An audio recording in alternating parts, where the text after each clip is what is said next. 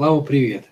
Как бы ты описал такое понятие, как внутренняя красота? В чем оно выражается и одинаково ли важно для М и Ж? Ну, это же это ж дуальные пары, да, внешняя красота, внутренняя красота. Давайте через это и пойдем. С внешней красотой, я думаю, что проще, да, то есть внешняя красота – это что такое? Это когда женщина красиво выглядит, да, ну, там, умеет себя подать, да, то есть это некий навык самовыражения, самопрезентации. Наверное, внешняя красота – это вот это. Что такое внутренняя красота? С моей точки зрения, любая внутренняя красота – это внутреннее соответствие смыслу. Да? То есть внешняя красота – это соответствие формы содержанию, а внутренняя красота – это соответствие содержания смыслу. Поясню, какая женщина является красивой, которая выглядит как женщина. Да? То есть у нее как бы ярко выражены женские признаки, она не, одевля... не, не одевается как мальчик, раскрывает э, в своем поведении какие-то женские черты, женские манеры там и так далее. Да? Ну, то есть чем больше она как бы снаружи выглядит, обладает признаками женщины традиционными, тем более будет она красива. Я думаю, что большинство как бы, ну, к этому интуитивно легко приходит. То есть критерии внешней красоты – это соответствие формы содержанию. И, например, кстати, вот в театре, да, когда рисуют декорации, и нужно создать чудище. Какое чудище мы его назовем красивым? Вот ему нарисуют там страшную пасть, вонючий там рот, э, гнилые зубы, э, большие когти, и шерсть, и какие-нибудь там еще прыщи ужасные, и еще что-то, да? И вроде как бы чудище неприятное, но если форма соответствует содержанию – а содержание какое? должно быть страшное чудище. Вот если оно действительно получилось страшное, и если оно производит тот эффект, который оно должно производить, да, то есть оно соответствует содержанию, оно должно быть страшным чудищем, и художник сумел выразить, что это страшное чудище, то это красиво. Да? Несмотря на то, что это страшное чудище, но оно имеет именно ту форму, которое должно иметь. И в этом смысле, как бы, ну, женщина, которая больше не обладает признаками внешними женщины, более красива, чем та, которая не обладает. Теперь берем внутреннее. Внутреннее – это соответствие содержания женщины смыслу. Да? То есть есть смысл женственности как таковой. Да? Вот есть, понимаете, схема автомобиля, например, да, на заводе. Есть схема, в соответствии с этой схемой штампуются автомобили. Чем лучше автомобиль соответствует схеме, тем больше он содержание соответствует смыслу. Да? Если там что-то у него, не знаю, там отсутствуют колеса или крышу по каким-то причинам забыли добавить, то содержание, получается, не соответствует э, схеме, не соответствует смыслу. Ну и автомобиль мы не можем назвать полноценным автомобилем. Да? Вот здесь то же самое. Есть смысл такого существа в природе, как женщина. И дальше, чем больше женщина свое внутреннее содержание привела в соответствие со смыслом женственности, то есть чем больше она раскрыла в себе природный смысл женственности, тем более она красива. Смысл женственности, он состоит из двух частей. Первая часть смысла женственности – это животная часть. То есть женщина должна раскрыть в себе самку. Тогда она будет на животном уровне красива, как женщина, внутренне. Что такое раскрыть себя как самку? Это означает быть привлекательной для мужчины, да? уметь вдохновить мужчину, уметь оказывать влияние на мужское целое. То есть уметь состояться в, в роли женщины относительно мужского целого. Если женщина научилась быть привлекательной, сексуальной, если она умеет на мужчину как бы оказывать вот это влияние его, на его энергию, то она красива как женщина. То есть она состоялась хотя бы как самка. Есть женщины, которые не нащупали это, не раскрыли в себе это. Они начинают играть в другие игры. Да? То есть они косят там под мальчиков или там косят под девочек, которые никому не нужны, там, ну, не умеют себя подать, не умеют одеться. Но я умею, имею в виду не во внешнем смысле, да, а их энергия не раскрыла вот этот вкус, что такое играть в игру с мужским целым с позиции, что я женщина, да? То есть они не раскрыли в себе вот эту самку, Такую женщину мы не можем назвать красивой до тех пор внутренней, пока она это в себе не раскрыла. Но это только нижний слой. Это только нижний слой внутреннего содержания, внутренней красоты женщины. Потому что основной слой сегодня все-таки верхний, да, то есть есть еще человеческая составляющая женщины. В чем ее суть? Ее суть в том, что женщина, она транслирует определенные состояния наружу. Да, то есть это состояние целостности. Мужчина – это состояние войны, воин. Во всех культурах мужчины воины. Куча книг, и куча авторов и куча тренингов построена на том, чтобы воспитать в мужчине воина. А женщина, ну, воин это кто такой? Это тот, кто любого другого воспринимает как врага или как цель. Как цель скорее. То есть это состояние абсолютной отделенности. Ты всегда для меня цель.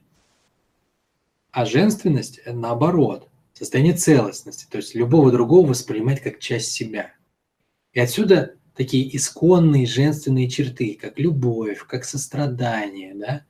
как мягкость, как принятие, как сочувствие. Да? То есть глубинные эмоции. Не эмоции только покрасоваться, возбудить, поиграть, да?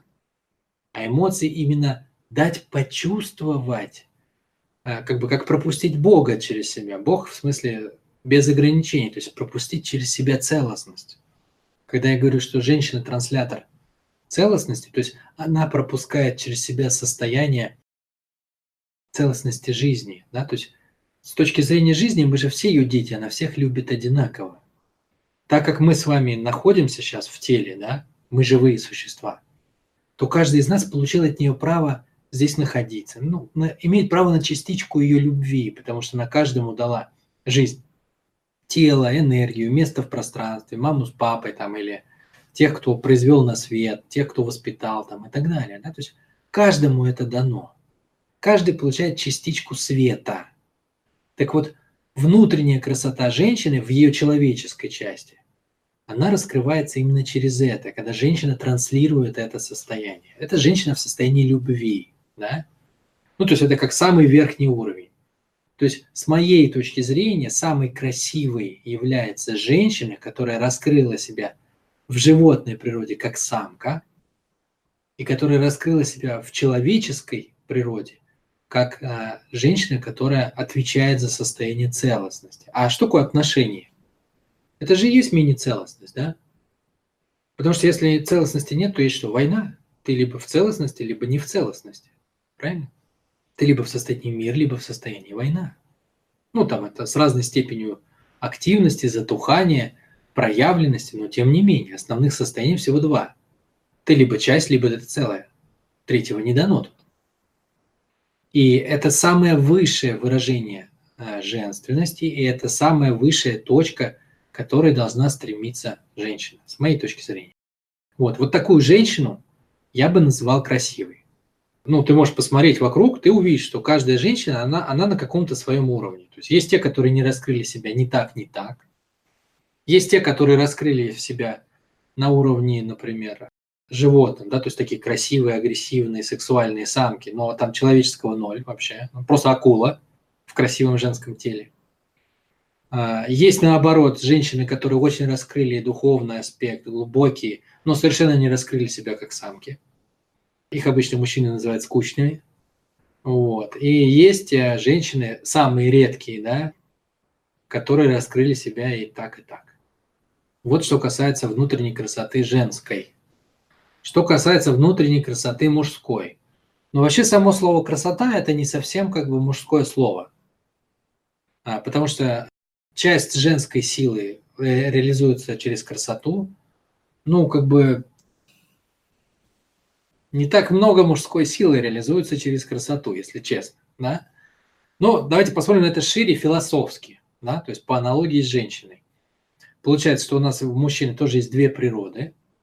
Это его мужская природа животная и его мужская природа человеческая. Соответственно, какого мужчину мы могли бы назвать красивым? Не внешне, да, не в смысле, что он там, у него мышцы играют, да, как этот а, Халк Коган, по-моему, или кто там делал на рестлинге, шевелил грудными мышцами. Вот, или как эти самые играют мышцами бойцы всякие. и так далее. Ну или кто красиво одевается там, и я не это имею в виду. Да? Что такое именно вот э, животное, э, животное составляющее как содержание, красота мужская? Это когда мужчина состоялся как воин. То есть он держит в себе состояние непримиримости. Если женщина – это состояние мир, да, целостность отношений, то мужчина, вот главное качество, которое делает мужчину мужчиной, это состояние непримиримости. Да, то есть он никогда не теряет состояние войны. Он всегда готов. Всегда готов к последней битве, скажем так. Вот если он вот это, вот это состояние раскрыл в себе, и оно реализуется, соответственно, определенным рангом по отношению к другим мужчинам, определенным состоянием по отношению к другим женщинам, вот такого мужчину мы можем назвать красивым в животном смысле. Это мужчина воинственный, то есть который не останавливается в своем стремлении расти. Непримиримость, она еще раскрывается через что? Непримиримость с текущим состоянием, то есть он все время растет – он все время в состоянии завоевателя. Вот такого мужчину мы можем назвать внутренне красивым в животном смысле. Какого мужчину мы можем назвать красивым в человеческом смысле? Ну, еще раз, так как мужчина не, не в чувствах, не в эмоциях, то он, то, что женщина чувствует, да, он до этого дотягивается умом. Соответственно, если женщина проживает целостность и транслирует ее, то мужчина должен дотянуться до целостности умом, он должен ее осознать. Вот тогда мужчина становится состоявшимся как мужчина-человек. Это не означает, что он теряет состояние войны. Это не означает, он остается в состоянии войны, он остается мужчиной, он остается воинствующей энергией. Он остается в состоянии непримиримости. Но вы спросите, а как же так у него непримиримость в энергии – а умом дотянулся до целостности, а умом мир. Есть специальное состояние мужское, называется мирный воин, да, то есть это человек, который свои военные свойства направляет не на цель разрушения, а на цель созидания. То есть он что-то создает. И это созидаемое им, оно транслирует состояние целостности. Таким образом, он в нижних своих энергиях, остается воином, точно так же непримиримым, как и был, точно так же способным на, на движение, на захват, на восприятие мира как цели для завоевания. Но в уме он направляет все эти свойства, эту энергию, на идею целостности. И рождается вот это вот удивительное сочетание войны и мира называется мирный воин, да, то есть воин, который посвятил свою войну миру. Он не может не быть воином, потому что это мужчина. Он родился и умрет воином. Но он дорос до того, чтобы воевать не ради войны, а воевать ради мира. Вот такие две трансформации. Одна у женщины, которая уходит из эмоций внешних, из того, чтобы управлять мужчиной для себя, в то, чтобы управлять мужчиной для обоих, и для него, и для себя. Ему и у мужчины, у которого свойства войны выворачиваются из войны для себя в войну для, для всех.